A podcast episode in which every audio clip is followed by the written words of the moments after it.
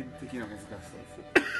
あとだから僕不思議なのはその角度って例えばそのあの線と線が交差して角度って生まれるでしょ？はい。わかります？そうですね。ですよね、うんでその線と線が交差してるところを点とするじゃないですか、はい、で点に近いところをうん1度と指すのか、あーその点から 100m 離れたエリアを1度と指すのかどうやって決めてるんですか？どれだって長さちゃうじゃないですか。わかるわかるわかる言ってることわかる。よどこが一度やねんって話でしょ。そうそうそうそうそうそう。角度が一度。そうそうそう。の角度って実体はどこにあるそうのそうそうそういうことそういうこと。そう。長さの実体はあ長さがあるそうそう。あるのは分かるけどそれを数値化しできたのはどうやってしたのっていう。これはやばいぞ。これはやばいわ。ですよね。これはやばい丸ってむっちゃ奥深い。深いね。まあ実際出てないんですすごいわ。円周率今もずっとコンピューターが計算してるんですよ。そうなんや。そうそうそう。そうなん何その空海的な感じやねそれなんか。空海が今でもずっと座禅そうだって3.14と3.15の間をずっと計算してるんですよ。どっちやねん。とそうそうそうそう。どっちつかずないそうそう。へえずっと計算してんのマジで今。もコンピューターがずっと計算し続けてるんですよ。え？マジで？マジでマジちゃんとアップデートしてんのそのコンピューター。でいやしてるでしょほんま？ずっとベーってこう数字が増えてってるんですよ。どっかで終わるんかなみたいな感じで。いや笑いような気するわ俺。きっと笑いような終わらないですよだから。あ終わらへん。から俺らも分からへんのじゃめ っちゃむっちゃあれやんかそれ。え？それあの投げやりな。いや投げやりじゃなくて。奥の深い意味でってこと？そうです、うんそれが分かった時多分やけど、うん。まあ、俺らも分かる。うん。あのー、いやあのね円周率が分かれへん理由は僕分かるんですよ。あ分かんの？その理由は実は分かってて。何やそれ。それさっき言ってや。あれねいや僕もこの間ちょっとホワイトボード書きながら考えてたんですよ。例えば円って例えば円周の長さって長さね。円周の長さ。長さ。円の周りの線の長さ。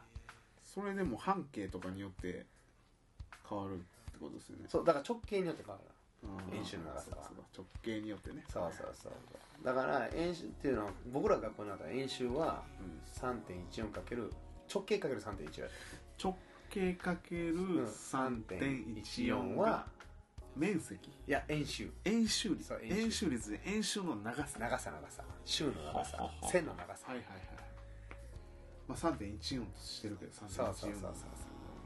そう3.14なんってことは円直径が1センチの場合は3.14センチじゃないですか。うん。円の円周の長さが、はい。はいでそれをなんか見つけたことがすごいわけでしょ。っていうかさ。どういうかその例えば例えば1センチの線があるとするじゃないですか。その線をぐにゅっとこう曲げて R をつけるわけですよ。わかります？でその R をつけた時にあの1センチのこの幅やったら正しく R をつけたらここ3.14倍にしたら、全部ここの長さ出るよっていうのを編み出したわけじゃないですか、うん。技として。うんだからそれが1センチやったら3.14や1 0センチやったら31.4になるわけじゃないですか。でそれ3.14って分かるんですよね、うん、でしかも1592って動きずっと続いてて、うん。とりあえずここでもう終えようみたいな。まあ14にしときましょうよ。そう。うん。まあ正しくは3.14じゃないですけど。じゃないですけど、うん。っていう。まあっていうかわからないですけど。っていうそうなんそうなんそうなんです。よそうそう。でそのそれはねまあほんで次ね話したんですよね。面積の話をしたんですよ。面積ね。面積面積ね。円の中のその。円形の面積の。そうですね円の面積です。は半径かける半径かける3.14じゃないですか。そうですね。でしょ？そうだ掛け算なんですよ。掛け算。うん。はい。ね。はい。3.14かけ直径かける3.14も掛け算じゃないですか、うん。でそこで気づいたのが、はい。掛け算って九九でしょ僕ら一番初めに習ったじゃあ例えば 1×2 は1個のリンゴが縦に2個あるから2じゃないですか。うん。例えばね。うん。じゃあ 2×2 は2個のレンリンゴがこう2列あるから4じゃないですか、はいはい。っていう感覚で僕は掛け算を覚えてるんですよ。横に並べたリンゴが縦にも2個並んでるから4そうそうそうそうそう。それが10列やったら10があと10個並んでるのが何列あるかっていうので掛け算って成立するじゃないですか。じゃあそれって数えることをスキップできる作業でしょ。はい。効率化じゃないですかそれって。はいはいはいはいだから本来数えたらすごい量の数を数えたらもしかしたら10年かかることをはいはい。縦横のそう数だけ数えれば数えたらそう予想ができるってことじゃないですか。っていうので僕は掛け算を覚えてたから、はいはいはいはい。じゃあ円周も面積も掛け算やからうん。その理論で3.14かけてるんじゃないのかって思ったんですよ。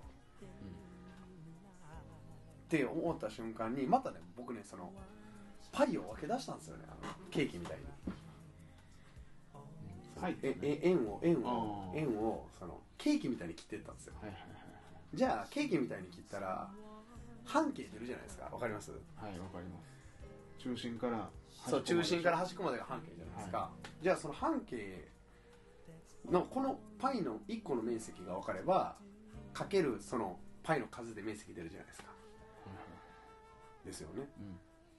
じゃあうん。考え出せるのはその難しいのが三角形やったら面積って出るじゃないですか、うん。底辺かける高さかける2で、うん。でも三角形と違うのはこのウニュっていう R がついてるからなんですよ。ねわかります、はい。で R を消したいんですよできるだけ。なるほど。R を直線に近づけていくじゃないですか、うん。じゃあその近づけるにはどうするかっていうと、うん。できるだけ細かく切った方がいいじゃはないいですか、はいはいここが切ってそこを全部こう一応直線でこうそうそうそうそう。しかもこれをこうしたのをこう組み替えていくんですよ。なるほど。じゃあ平行四辺形できるでしょ。はい。めっちゃちっちゃく切っていったら。になるんかな。いや平行四辺形になるんですよ。はい。そのめっちゃ角度が直線にしたらその丸をこう細かい直線にこう変えたら平行四辺形にだから切る薄さを角度をどんどんどんどん細くしていけば細くしていくほどこの丸はちっちゃくなる。線にしていた線に近づいていくでしょ。遠くから見たら線に見えるんですよ。だけどめっちゃ近づいたらちょっとウニウニしてるんですよ。だから終わらないですよ。3.14はそうそうそう。だから終わらないですよ。どこまで追っかけてもウニウニしてるから。そのウニウニが終わるところを見つけないとダメなんですけどでもどう考えてもそのウニウニ終わったら円じゃなくなるじゃないですか。だから円は答えがないから円なんですよ。底辺かける高さバルニーか三角三角形はね。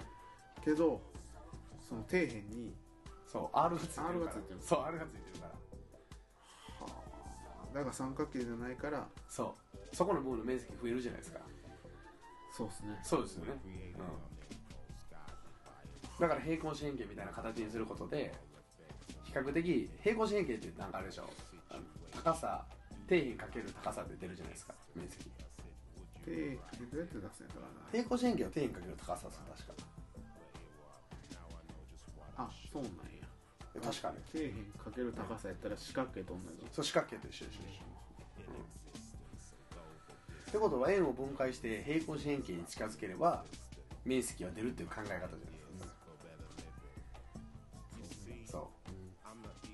だけどウニウニがついてるんですよその R が。あるね。そう。そうそうっていうところまでこの間こうさやりながら。これやからこうちゃうのか。話をしてて、どういうふうにこう考えてもやっぱり答えが出ないかったんですねその R がついてるがゆえに。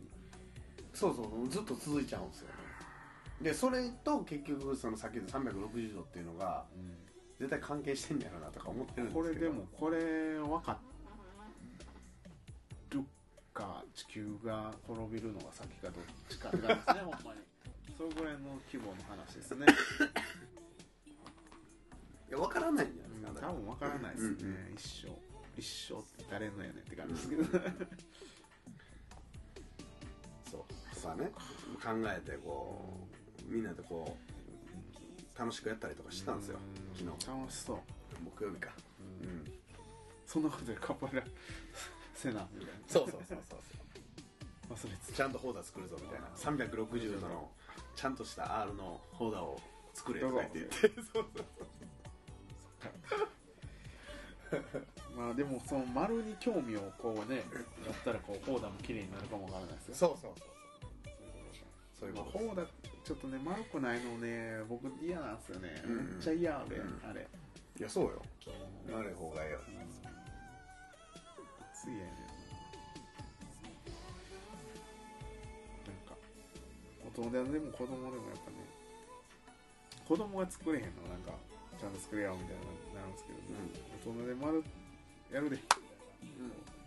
一向に丸くならない時があるんですけど、あれねなんかこの間言ってましたみっちゃんが。なんて？あのみっちゃんに一日だけね僕代行してもらったんですよ、はいはいその時にみっちゃん軍が握ってたらしいんですけど、みっちゃんに「どうやった代行?」っつって「いやあのねコーダがなんで丸くないといけないのか分かりました」って 言ってた。でもあれは軍が逃げられないと分からないですねって言ってた。うんみっちゃんが。そうか。うん。そのマジそのリアリティがないねんってやっぱり。そのそう言うから大事なの分かるけどそのほんまの大事さというかなるほどなるほど、はいはいはい本当の意味でのこの円丸くないとダメだっていう大事さね。そうそうそうそう。でも体感としてね、ああなるほど。うん、誰から教えられたとか誰からあ強強要なんだよ強要されたわけでもなくー心からほんまや。丸くないとあかんわみたいな。そうやうん。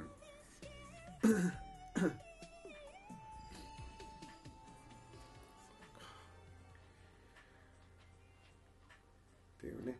その、うん縁の話から。そうね。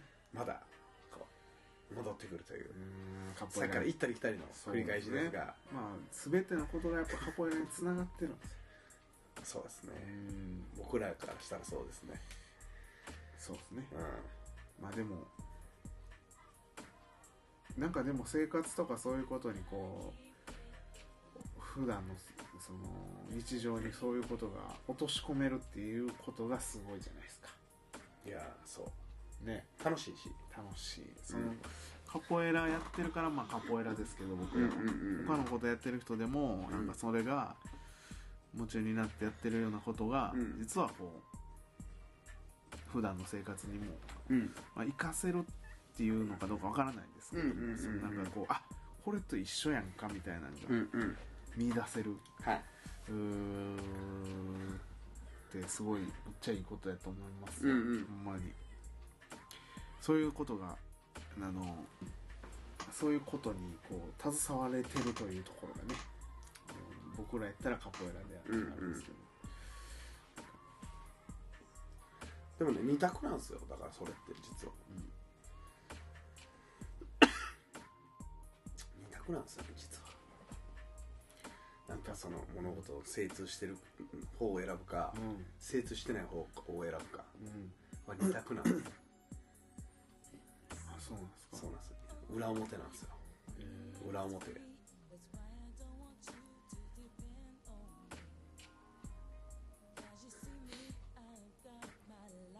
え二択ってどういうことですか？選ぶか選ばないかってことですか？あの、ね、選ぶか選ばないかももちろんそうですしそのジャンルのそれがん。ていうのどっち側を選んでるかっていう。例えば野球はどっち側を選んでんねんみたいな。うん。サッカーはどっち側を選んでんねんとか、うん。例えば空手とかでいうと沖縄空手はどっちを選んでんねんとか。極真空手はどっち側を選んでるみたいな今度オリンピックである空手はどっち側なんやみたいな、で全部そう裏表みたいななってるんですよ。うん。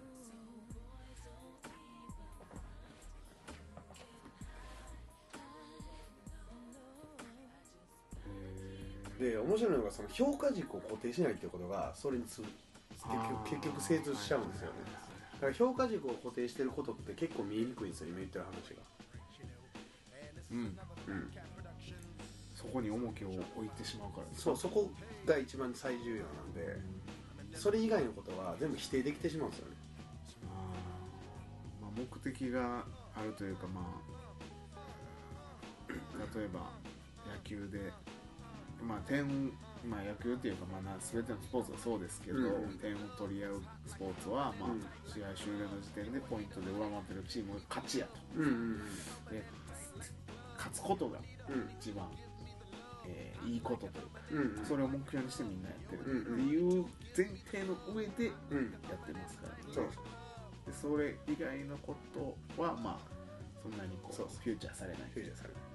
でも面白いのがそのサッカーとかでもそうなんですけど スポーツじゃないですか、うで点を決めた方が勝ちなんですよ。んはい。ってことは点を決めるのが最優先でで点を決められないことも最優先なんですよね守るっていうことね。守るっていうことがね、最優先なんですよ、はいはい。でもねそこに重きを置いていくと面白いのがゲームが面白くなくなるんですよ。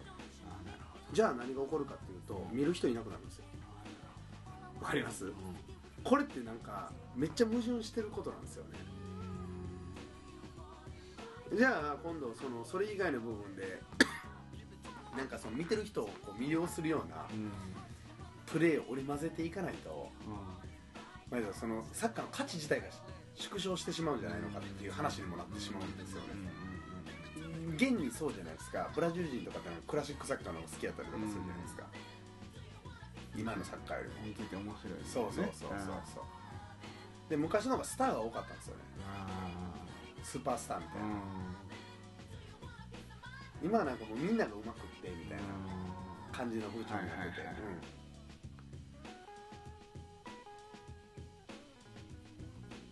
っていうのがあって だからその辺で結構矛盾してるんですけどんうん。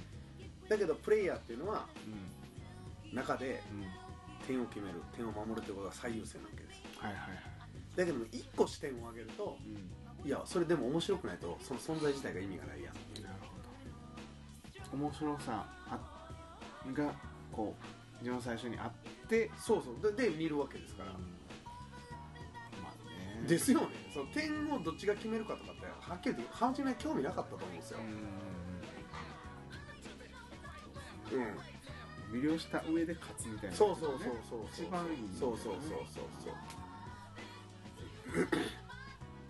人間がやってる意味がないですもん。ねそうなん。ですよロボットがやったらいいん。ですよねいいすよねそうなってくるとそうん。そうそうそうそうだからその辺ってめっちゃすなん。かこう矛盾矛盾ね矛盾してるん。ですよ、うん、でその矛盾が見えてる人と見えてない人。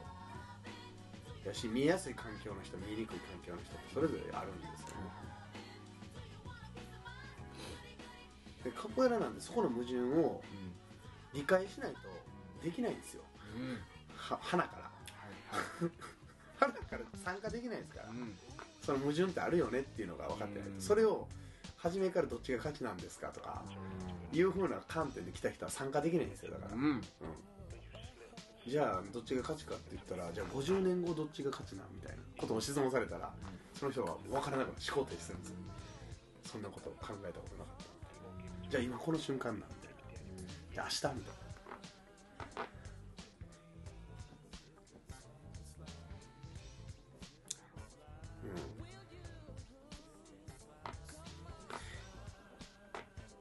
どうやったら勝ちなんみたいなとかね。うん。でそれでもよう聞かれますね、うん。知らない人にそうねもうちょっと答えるん困るんですけど。まあそれをやってる本人が決めることですみたいな、うん、あんまないんですけどみたいな。ないことないかなとかなんとかね言いながら、うんまあでもまあそういうもんじゃないですか、うんそういうのをまず大前提。う受け入れた上でそれを学んでいく。うん。でも実はそこに真実があるみたいな感じがあって、うん、だからもっと抽象的に言うとその白黒はないんですよ、はい、うん、これ前も言いましたけど。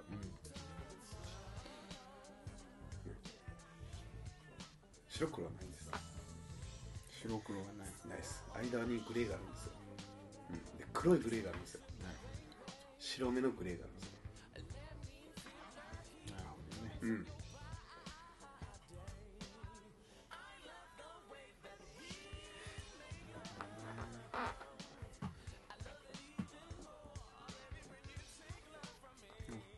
あれですね。でもタックトーナメントを今度の年末放送でもするっていう話じゃないですか、はい。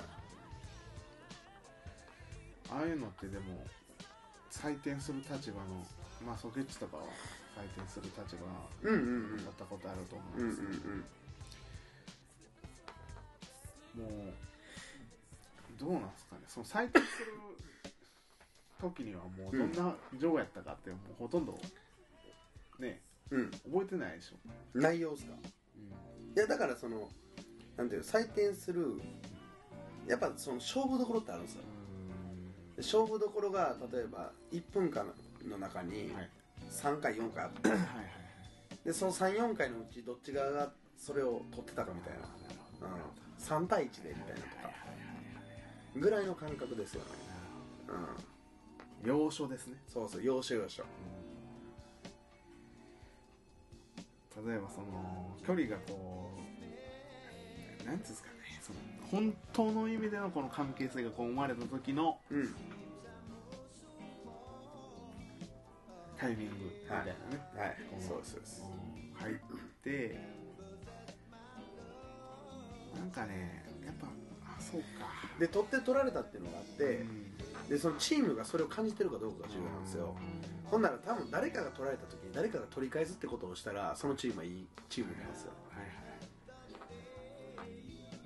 だけどそのチームの人間が取られたことに気づいてないんやったらっていう話なんですよね。まあそのためのチームですしね。そうなんですよ。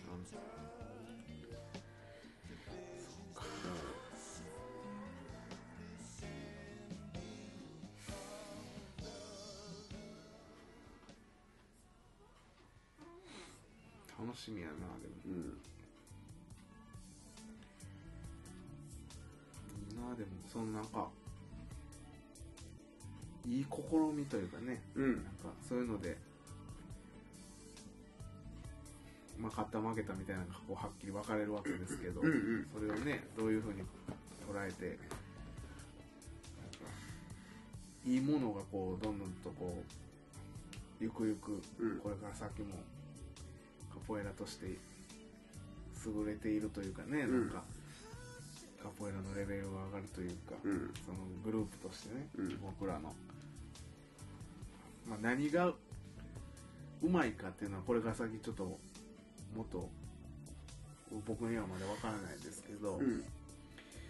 なんかどんどんとこうあそこはもうなんか違うなってこううん。周りがこう認めざるを得ないぐらいのレベルまで持っていきたいですね、うん。こう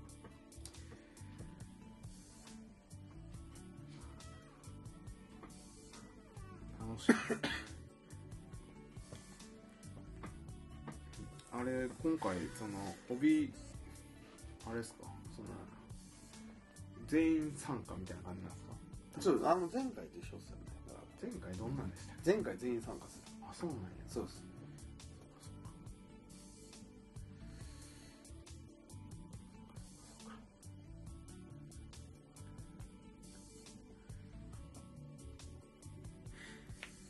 全員参加になった瞬間もうあれでしょ。そのバリエーションがもう無限に出てくるから、そうですね。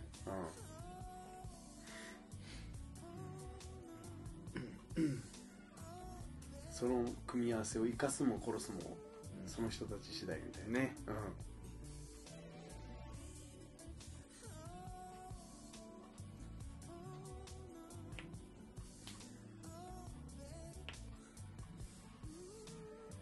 うん。だから面白いと思いますよ、そうですね。まあ、何よりも多分あれ世界のどこでもやってないのがいいじゃないですか。うんほんまっすね、うん。タックね、うん。あんなんやってないでしょ。多分。う分からんけど。多分やってないと思んやってるから。ういや分からへんそれは。でも見たこともないよね。ないない、あのネットでも多分ない。ないな。見たこと。でも分からないですよね、うん、昔あったかもしれん今、うん、むっちゃマニアックなやつもいますしね、いやでもまあまあ。結構あれちゃう？ブラジルとかでも流行るかもわからんね。いやあれ絶対流行るよ、ね。うんやったら。やったらうん流行る、流行る流行る、それこそあのレッドブルとかがやったらうめっちゃ熱なりそう。ん熱なりそうや。ね。うんそれこそグループでチーム組んでさやったらめっちゃ熱いやんねそれ。レッドブルのやつまたやんのかな？レッねドブルバーナーまたどっかたなんかやるんじゃないですか？なんかのタイミングで。あれ成功やったんですかね？そのどうなんでしょうね。イベント的にもね。どうなんでしょうね。全体的にその商業的なあれもいろいろあるやろうけど。でもカポエラ的には成功やったんじゃないですかあれは。まあそれはそうでですよね。レッドブル的には微妙なんじゃないですか。うん。ライライジンみたいな。感じ大事ライジンみたいなライジンパラナウェイで、大丈夫そう。でもまあまああのすごくあのさカポエラをその競技化する上でそのよくその僕大きく分けてその勝ち負けを決める競技とうん。審査競技と2つに分かれると思ってるんですよ。うん。審査競技っつうのは勝ち負けを。例えばアイススケート。うん。は何ですか、審査競技でですすよね、そうですね。うん、ダンスとかもだから審査競技そうですね。演技みたいなのは審査競技。ですよね。で勝ち負けを決めるのって一般的なスポーツじゃないですか、点数の取り合いというか、とかあのタイムを競ううん。数字ですね。数字ですよね。じゃないですか。うでカップルはその両方合体してるんですよ。ん。競技化した時点で。うん。勝ち負けあんのにそれを審査されるんですよ。めっちゃ面白くないですかそれ。面白い。ポイントではみたいなそうそう。実際結果は多分審査結果は審査になるんですけど、だけど一人でやってないんですよね。個人の審査じゃないんですよ。だってダンスにしろねさっき言ったスケートにしろ。一人を審査評価するわけじゃないですか。はい。この場合は1対1で戦ってる人たちを審査するんですよそのだからボクシングとかも引き分けやった場合にあるじゃないですか。点数つくじゃないですか,、あれに近いかもしれないですよね、はいはいはいなんかあのー、アバダカポエラのはいチャンナートでしたっけ、はい。なんか、どここのやつやったか忘れましたけど、はい。その審査の点数の決め方として、はい。えー、あそうそう例えば10点満点ではい。スケッチと俺がジョゴしてはい。この2人のジョゴはジョゴとして10点でした。はいはいその10点を5点5点で2人で分分けてみたいな。っていうあれやスタイルありますよね、はいはいあれありましたね。あれがああいうのがいいんじゃないですか。あれはでもいいでしょうね。ねえ。そのだから誰とでもジョゴが上手にできる人が評価されるっていう、評価基準う。ん、うんはすごいです。あれなるほどなと思いましたね、あれは。そう。でもまあそのあれの僕は唯一弱点かなと思うのが、うん。その相手は選択できないじゃないですか。はいはい、わかります、うってことはん。いい相手と当たった方が有利なんですよ。うん、なるほど。この手相手とやったら点数分けてもらえそうやみたいなね。要はうまい相手と組んだ方がうんいい情報ができるわけじゃないですか。うん。そのレベルの高い情報がね。引き出してくれるし。そう引き出してくるれるし自分も引き出すし。うだけどその引き出し方が下手な人とかとやった時っていうのはお互いが点数上げれないですよ。んなるほどなるって考えると結構その相手が左右するのかなっていうのはあるんでだからそこの部分だけクリアするために多分多分ねリーグとかにしてると思うん。ですけど総当たりみたいなのにして総当たりトーナメントにしたら結構なんかスムーズにいくそうなうん。強い人は結局上がっていくそうな感じがしますね、そうっすね。だ